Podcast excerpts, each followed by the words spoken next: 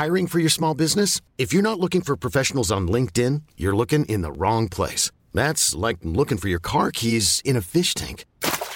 LinkedIn helps you hire professionals you can't find anywhere else, even those who aren't actively searching for a new job but might be open to the perfect role. In a given month, over 70% of LinkedIn users don't even visit other leading job sites. So start looking in the right place. With LinkedIn, you can hire professionals like a professional. Post your free job on linkedin.com slash achieve today. Swear.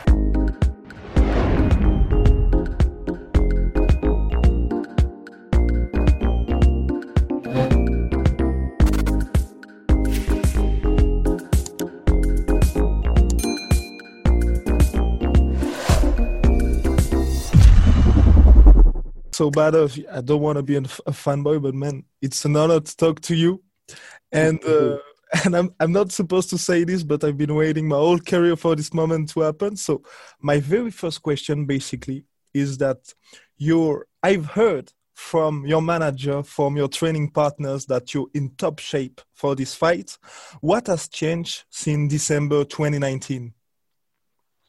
No, I just uh, you know I just feel very good. You know, I'm very very focused. I'm very hungry. You know, I've been away for a long time. I had many ups and downs, but now uh, you know I'm in a steady state. I'm uh, with my mind back what I want to. You know, I just have a lot of uh, you know aggression. You know, I just want to you know I just want to hurt people. So yeah. You said you, you want to hurt people, you want to kill people, and you're the man with the 92 KOs. Which yeah. one has been your favorite in your whole career? I have some. I have some. You know, I like my KO against Semmy. It was very good. You know, in one minute.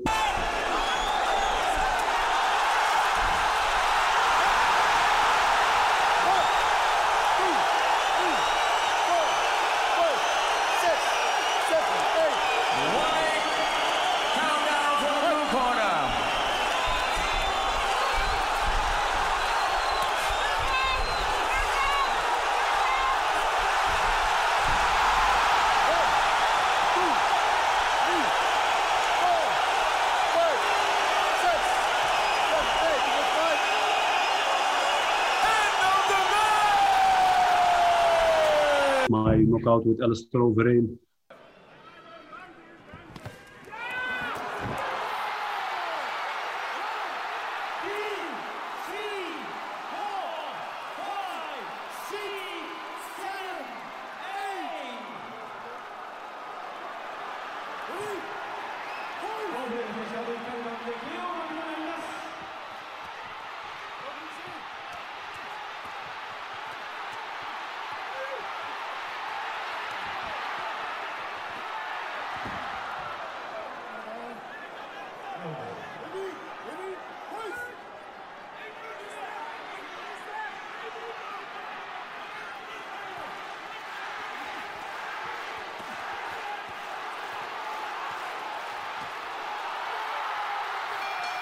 Uh, Peter Aerts. Peter at the moment is the right hand lead. There it is again. A short popping left follows through.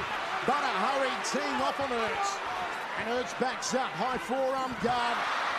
Just a slip there, says the referee, but Aerts looks to be in a bad state here, in Ernesto. Well, right now he is. I mean, having two downs, and uh, I mean, he feels it, of course.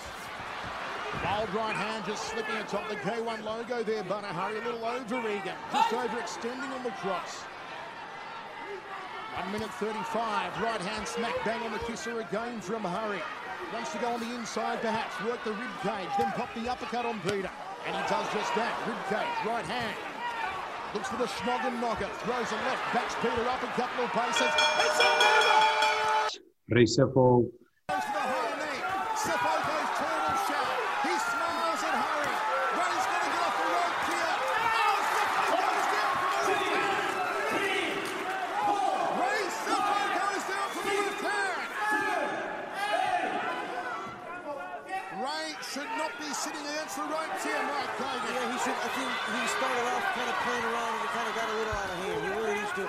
take control of this fight like he did early on.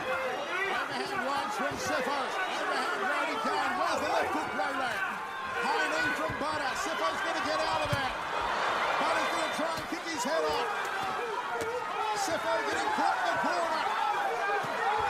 Overhand right from Sefo. Draws it again. Badr, Hari launches double right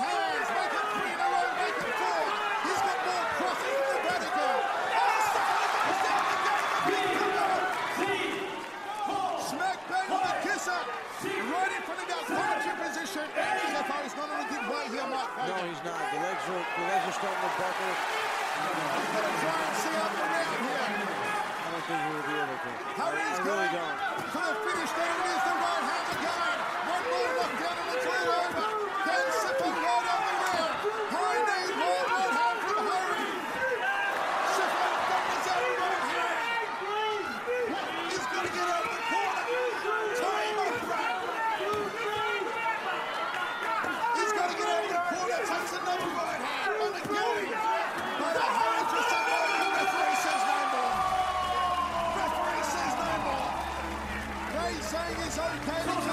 You know, Karayev, I have so many fighters. Uh, He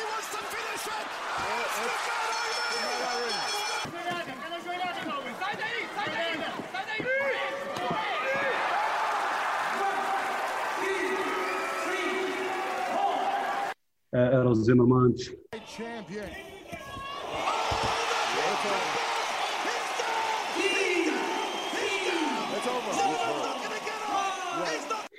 keep going, keep going, keep going. You know, uh, all of them are special, you know, because, uh, yeah, it's the best feeling, you know, if you can uh, hurt somebody so bad that, uh, you know, he's a knockout, you know, this is good.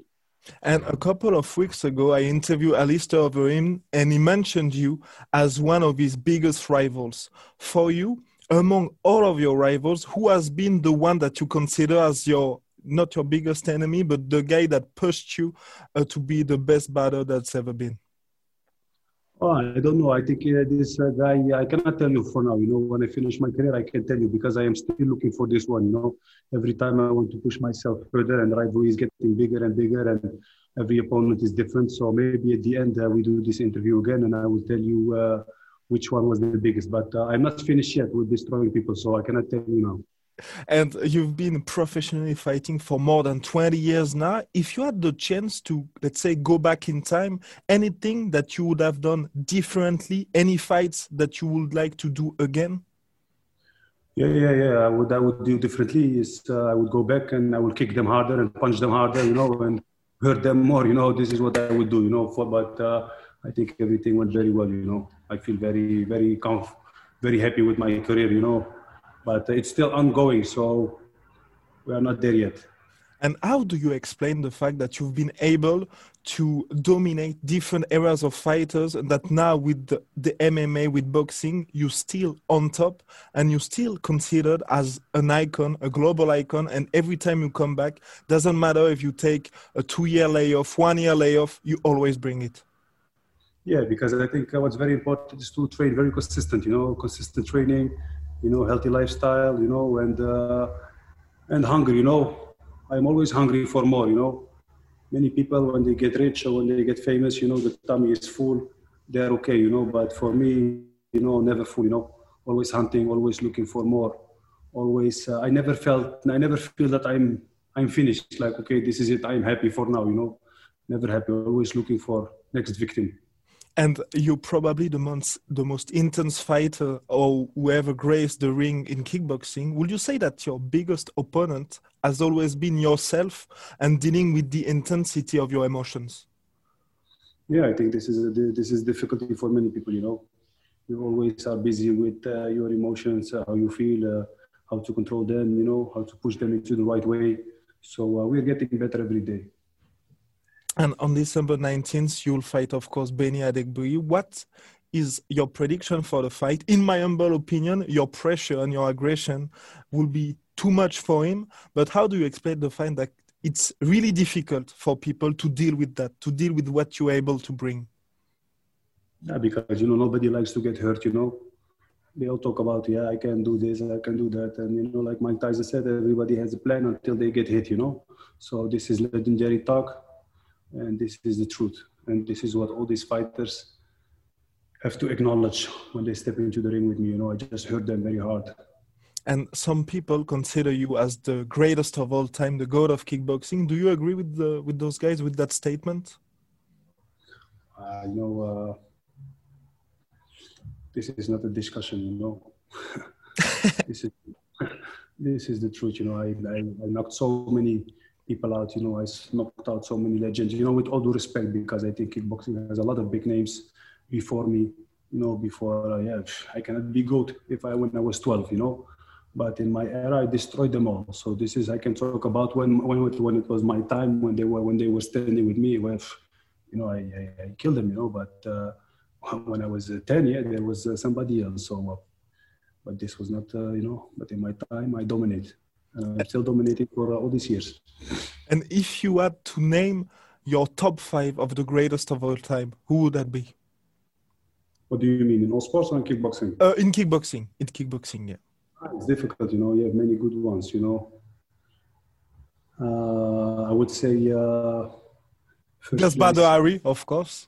No, no, no. Without, without, without me, you know, I think Ramon, you know, Ramon Dekker was uh, was a great, great, great, strong champion. You know, he was a legend. You know, Rob Kaman, he was very good. You know, Peter Aerts, uh, Ernesto Hoost. Uh, I think, uh, yeah, Ray Sefo, you know, Mark Hunt, Andy Hug. Uh, we have some great, great fighters, you know. Uh, so yeah, but for me, I think Ramon Dekker is one of uh, the all-time greatest. You know, I think he passed away too early, but for me, Ramon Dekker was, yeah, he was, he was he was a true legend. And for you, is the 2020 Badr Hari the best Badr that's ever been, or would you rank any other version of yourself above him? I will tell you in 2021, yes. and, and, if you had to give me, let's say, your most accomplished year, I cannot tell you yet because I didn't finish. I will okay. tell you when I finish. Okay, and and for me, you've won officially 106 pro fights in your career. And what has been your most satisfying victory so far? So far, okay. So yes, far, uh, so far. Uh, I think I have two big ones. No, I have three. Uh, one was, of course, uh, with uh, Semmy Schilt. You know, 2010. He was uh, in, in, nobody beat him for four or five years. Then I knocked him out in one minute. after that, I think Alistair him was a big, big fight also. And yeah, Peter Aerts for me is very important because you know he was my idol when I was young, and I knocked him out. So yeah, these three these three uh, were good because uh, these people I respect them a lot and uh, yeah but you know fight is a fight you know no respect no nothing you just knock them out and it will be my my last question obviously yes. you, you here. exactly obviously you're 36 years of age but it seems for me that you you you don't have anything to prove in the sports anymore there's of course the glory title that you'll be chasing next year but after that there is always something to chase, my brother. Always. Just look good. You will find it.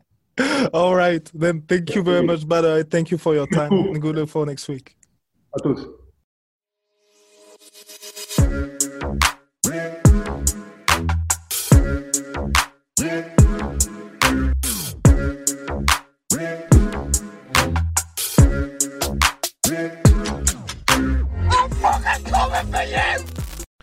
Et voilà, c'est la fin de votre épisode du podcast La Sœur. Si ça vous a plu, n'hésitez pas à nous mettre les 5 étoiles sur Apple Podcast ou sur Spotify. Vous pouvez aussi nous laisser un petit commentaire, ça nous aidera beaucoup. Et si vous voulez aller plus loin avec nous, vous tapez La Sueur sur toutes les plateformes ou sur les réseaux sociaux, vous nous trouverez. Et là, vous nous écoutez très certainement en audio. On est aussi en vidéo sur YouTube, mais également sur Snapchat. Là encore, vous tapez la et on sera là. Merci de votre fidélité et à très vite pour de nouvelles aventures.